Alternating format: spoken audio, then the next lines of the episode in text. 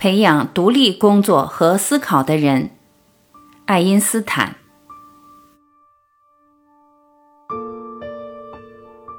在纪念的日子里，通常需要回顾一下过去，尤其是要怀念一下那些由于发展文化生活而得到特殊荣誉的人们。这种对于我们先辈的纪念仪式，确实是不可少的。尤其是因为这种对过去最美好事物的纪念，必定会鼓励今天善良的人们去勇敢奋斗。但这种怀念应当由从小生长在这个国家并熟悉它的过去的人来做，而不应当把这种任务交给一个像吉普赛人那样到处流浪，并且从各式各样的国家里收集了他的经验的人。这样剩下来，我能讲的就只能是超乎空间和时间条件的，但同教育事业的过去和将来都始终有关的一些问题。进行这一尝试时，我不能以权威自居，特别是因为各时代的有才智的善良的人们都已讨论过教育这一问题，并且无疑已清楚地反复讲明他们对于这个问题的见解。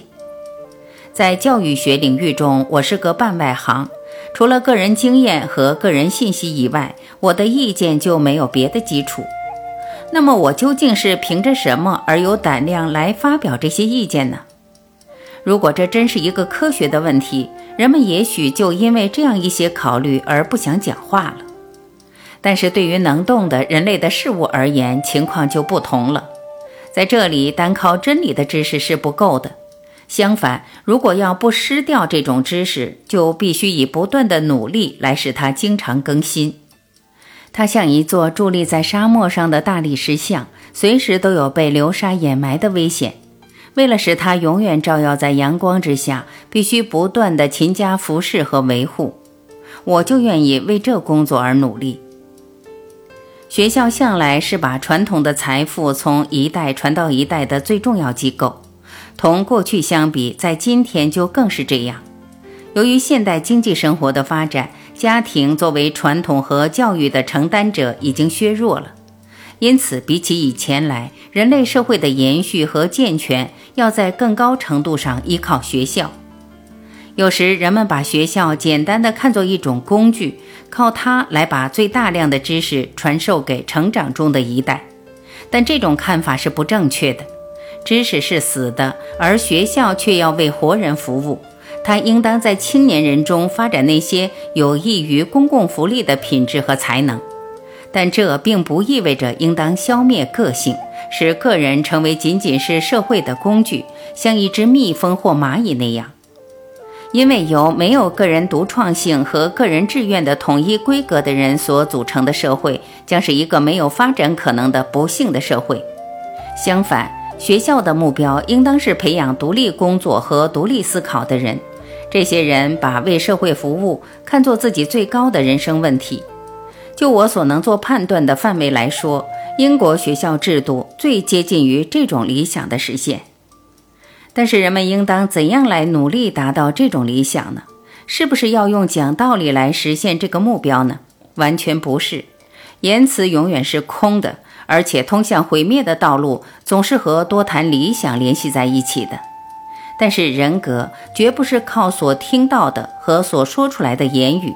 而是靠劳动和行动来形成的，因此最重要的教育方法总是鼓励学生去实际行动。初入学的儿童第一次学写字便是如此，大学毕业写博士论文也是如此。简单的默记一首诗、写一篇作文、解释和翻译一段课文、解一道数学题目，或在体育运动的实践中也都是如此。但在每项成绩背后都有一种推动力，它是成绩的基础，而反过来，计划的实现也使它增长和加强。这里有极大的差别，对学校的教育价值关系极大。同样，工作的动力可以是恐怖和强制，追求威信、荣誉的好胜心，也可以是对于对象的诚挚兴趣和追求真理与理解的愿望。因而也可以是每个健康儿童都具有的天赋和好奇心，只是这种好奇心很早就衰退了。同一工作的完成，对于学生教育影响可以有很大差别。这要看推动工作的主因究竟是对苦痛的恐惧，是自私的欲望，还是快乐和满足的追求。没有人会认为学校的管理和教师的态度对塑造学生的心理基础没有影响。我以为对学校来说最坏的事是主要靠恐吓、暴力和人为的权威这些办法来进行工作。这种做法伤害了学生的健康的感情、诚实的自信，他制造出的是顺从的人。这样的学校在德国和俄国成为常例。在瑞士以及差不多在一切民主管理的国家也都如此。要使学校不受到这种一切祸害中最坏的祸害的侵袭，那是比较简单的，只允许教师使用尽可能少的强制手段，这样教师的德和才就将成为学生对教师的尊敬的唯一源泉。第二项动机是好胜心，或者说的婉转些，是期望得到表扬和尊重。它根深蒂固地存在于人的本性之中，没有这种精神刺激，人类合作就完全不可能。一个人希望得到他同类赞许的愿望，肯定是社会对他的最大约束力之一。但在这种复杂感情中，建设性同破坏性的力量密切地交织在一起。要求得到表扬和赞许的愿望，本来是一种健康的动机。但如果要求别人承认自己比同学、伙伴们更高明、更强有力或更有才智，那就容易产生极端自私的心理状态，而这对个人和社会都有害。因此，学校和教师必须注意，防止为了引导学生努力工作而使用那种会造成个人好胜心的简单化的方法。达尔文的生存竞争以及同他有关的选择理论。被很多人引证来作为鼓励竞争精神的根据，有些人还以这样的办法试图伪科学的证明个人之间的这种破坏性经济竞争的必然性，但这是错误的，因为人在生存竞争中的力量全在于他是一个过着社会生活的动物，正像一个蚁蝶里蚂蚁之间的交战，说不上什么是为生存竞争所必须的，人类社会中成员之间的情况也是这样。因此，人们必须防止把习惯意义上的成功作为人生目标向青年人宣传，因为一个获得成功的人从他人那里所取得的总是无可比拟的超过他对他们的贡献。然而，看一个人的价值，应当是从他的贡献来看，而不应当看他所能取得的多少。在学校里和生活中，工作的最重要的动机是在工作和工作的结果中的乐趣，以及对这些结果的社会价值的认识。启发并且加强青年人的这些心理力量，我看这该是学校的最重要的任务。只有这样的心理基础，才能引导出一种愉快的愿望，去追求人的最高财富——知识和艺术技能。要启发这种创造性的心理才能，当然不像使用强力或者唤起个人好胜心那样容易，但也正因为如此，所以才更有价值。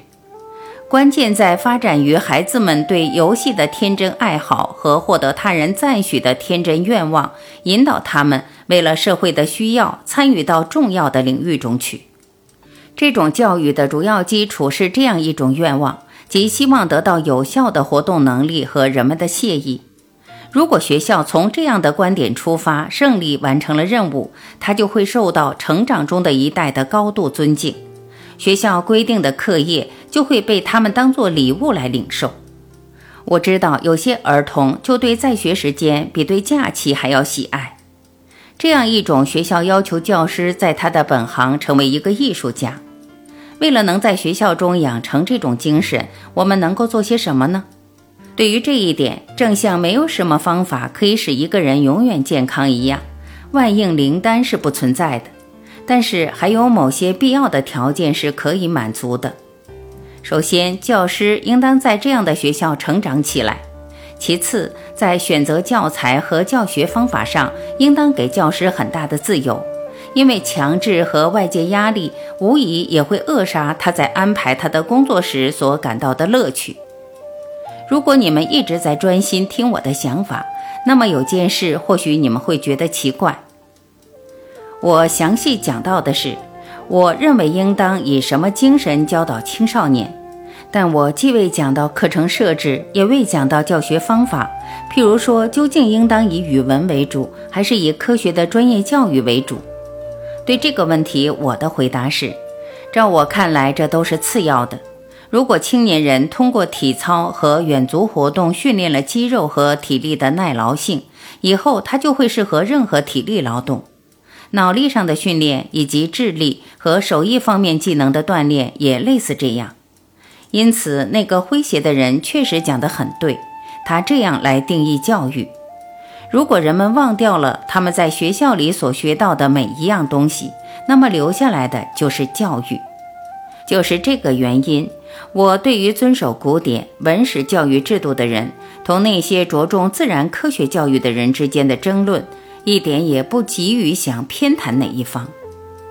另一方面，我也要反对把学校看作应当直接传授专门知识和在以后的生活中直接用到的技能的那种观点。生活的要求太多种多样了，不大可能允许学校采用这样专门的训练。除开这一点，我还认为应当反对把个人作为死的工具。学校的目标始终应当是使青年人在离开他时具有一个和谐的人格，而不是使他成为一个专家。照我的见解，这在某种意义上，即使对技术学校也是正确的，尽管他的学生所要从事的是完全确定的专业。学校始终应当把发展独立思考和独立判断的一般能力放在首位，而不应当把取得专门知识放在首位。如果一个人掌握了他的学科的基础，并且学会了独立思考和独立工作，就必定会找到自己的道路。而且，比起那种其主要训练在于获得细节知识的人来讲，他会更好地适应进步和变化。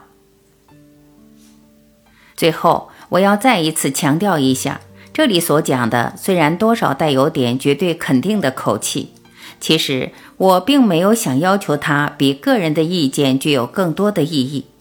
而提出这些意见的人，除了在他做学生和教师时积累起来的个人的经验以外，再没有别的什么东西来做他的根据。